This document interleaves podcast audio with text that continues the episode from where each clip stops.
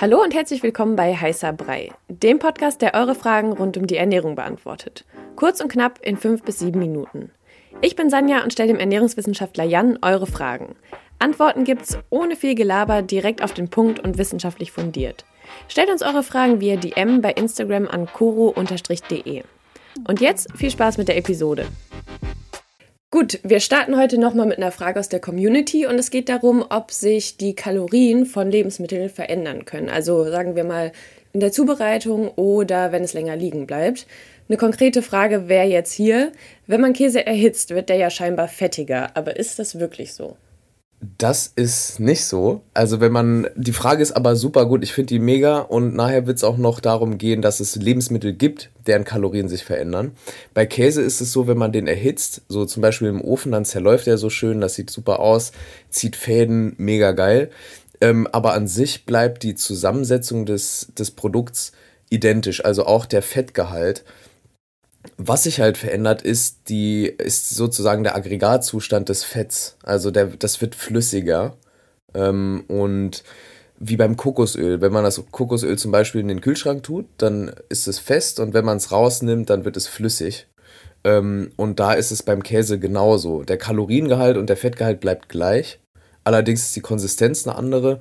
Ähm, und was aber beim Backen, Frittieren, Braten sich schon verändert, ist der Wassergehalt in Lebensmitteln. Das heißt, bei Lebensmitteln, die viel Wasser enthalten, verändert sich die Kaloriendichte. Also nehmen wir mal an, wir haben Kartoffeln. Kartoffeln enthalten eigentlich viel Wasser, wenn die roh sind, im Rohzustand.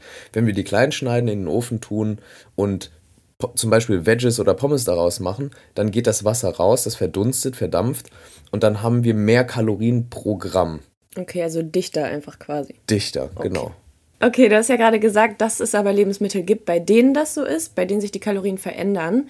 Und das ist der zweite Teil der Frage. Wenn man Bananen länger liegen lässt und die werden ja dann süßer, mhm. ist das so? Verändert sich da was? Da verändert sich was. Und zwar, die werden ja brauner auch. Also wenn wir Bananen kaufen, zum Beispiel, sind die dann halbgrün noch.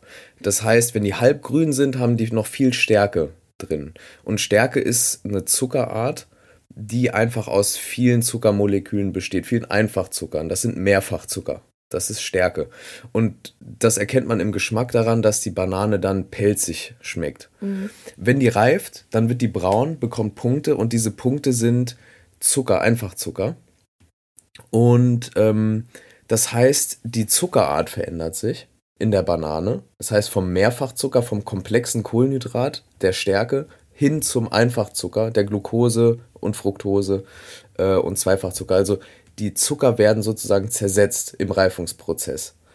Das verändert aber trotzdem nicht die Kalorien. Mhm. Also nur die Zuckerart verändert sich, also auch ein bisschen die Verfügbarkeit. Aber kann man dann sagen, die Banane hat, wenn sie reifer ist, mehr Zucker oder bleibt das ähnlich? Sie hat mehr Einfachzucker. Dann mehr Einfachzucker. Das heißt nicht, dass die Banane dann ungesünder ist, per se. Mhm. Das heißt aber schon, dass sie anders wirkt. Also Stärke, ähm, also komplexe Kohlenhydrate ganz allgemein, die beeinflussen den Blutzuckerspiegel zum Beispiel weniger stark im Durchschnitt als jetzt Einfachzucker. Die führen zu einem schnellen Insulinausstoß und Stärke zum Beispiel weniger schnell.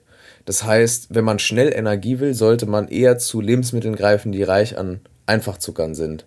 Und wenn man langanhaltend Energie will, eher zu Lebensmitteln greifen, die reich an Stärke sind. Okay, Wenn's also um Kohlenhydrate dann eine geht. eher unreife Banane. Dann eine eher unreife Banane, wobei die dann auch nicht so gut verdaut wird und dann kommt es zu den typischen Problemen bei Bananen. Es kann zu Verstopfungen kommen, zu Blähungen, aber auch zu Durchfällen. Also ich würde Bananen dann essen, wenn sie reif sind. Dann ist Obst immer am bekömmlichsten. Mhm. Aber nicht zu sehr reifen lassen, denn dann kommt es auch noch zu einer alkoholischen Gärung.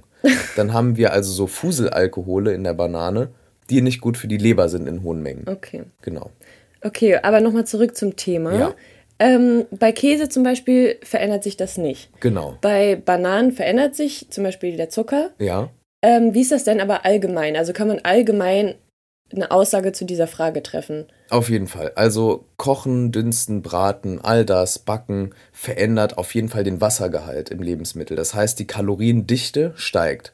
Ein roher Apfel mit viel Wasser der hat pro Gramm, also pro Einheit, weniger Kalorien als ein gekochter Apfel, der das Wasser verliert und abgibt, wenn man das Wasser dann nicht mehr mit isst. Im unverarbeiteten und rohen Zustand haben Lebensmittel also mehr Wasser, das heißt weniger Kalorien pro Gramm.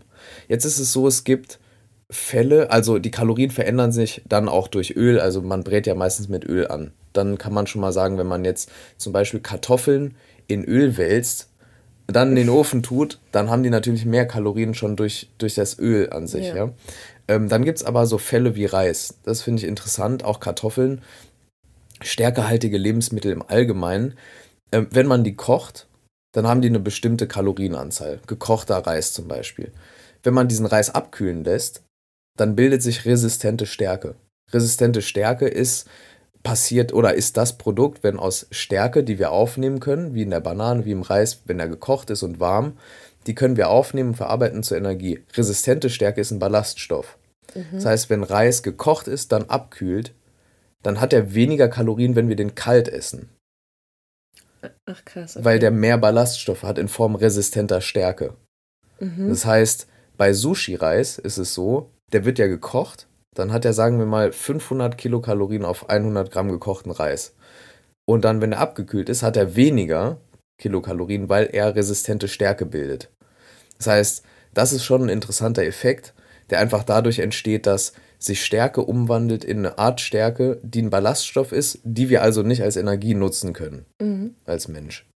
Okay, also haben wir jetzt drei Lebensmittel, nee, zwei, bei denen es so ist, mhm. aber bei dem Rest kann man sagen, dass sich eher der Wassergehalt verändert und jetzt nicht der Fettgehalt oder der genau, Zuckergehalt. Genau, genau. aber dadurch die Kaloriendichte sich verändert. Also mhm. super spannende Frage, finde ich. Ähm, danke dafür auf jeden Fall und ähm, ja, das ist äh, auf jeden Fall, also wie gesagt, es gibt durch Lagerung eine Veränderung, im Zucker zum Beispiel, in der Zuckerzusammensetzung, durch Kochen, Dünsten, Braten, Backen und so weiter, verändert sich der Wassergehalt, also die Kaloriendichte. Und wenn man stärkehaltige Lebensmittel abkühlt, wie Reis, wie aber auch Maniokwurzeln, wie Kartoffeln und so weiter und so fort, dann verändert sich die Stärke und auch der Kaloriengehalt, weil wir mehr Ballaststoffe haben, die wir nicht aufnehmen können. Das war eure Frage zum Thema Ernährung kurz und knapp besprochen. Danke fürs Zuhören. Wenn euch die Episode gefallen hat und ihr mehr davon wollt, abonniert unseren Podcast, um keine Folge mehr zu verpassen. Stellt uns weiterhin eure Fragen und lasst uns gerne eine Rezension bei Apple Podcast da. Wir hören uns beim nächsten Mal hier bei Heißer Brei. Ciao.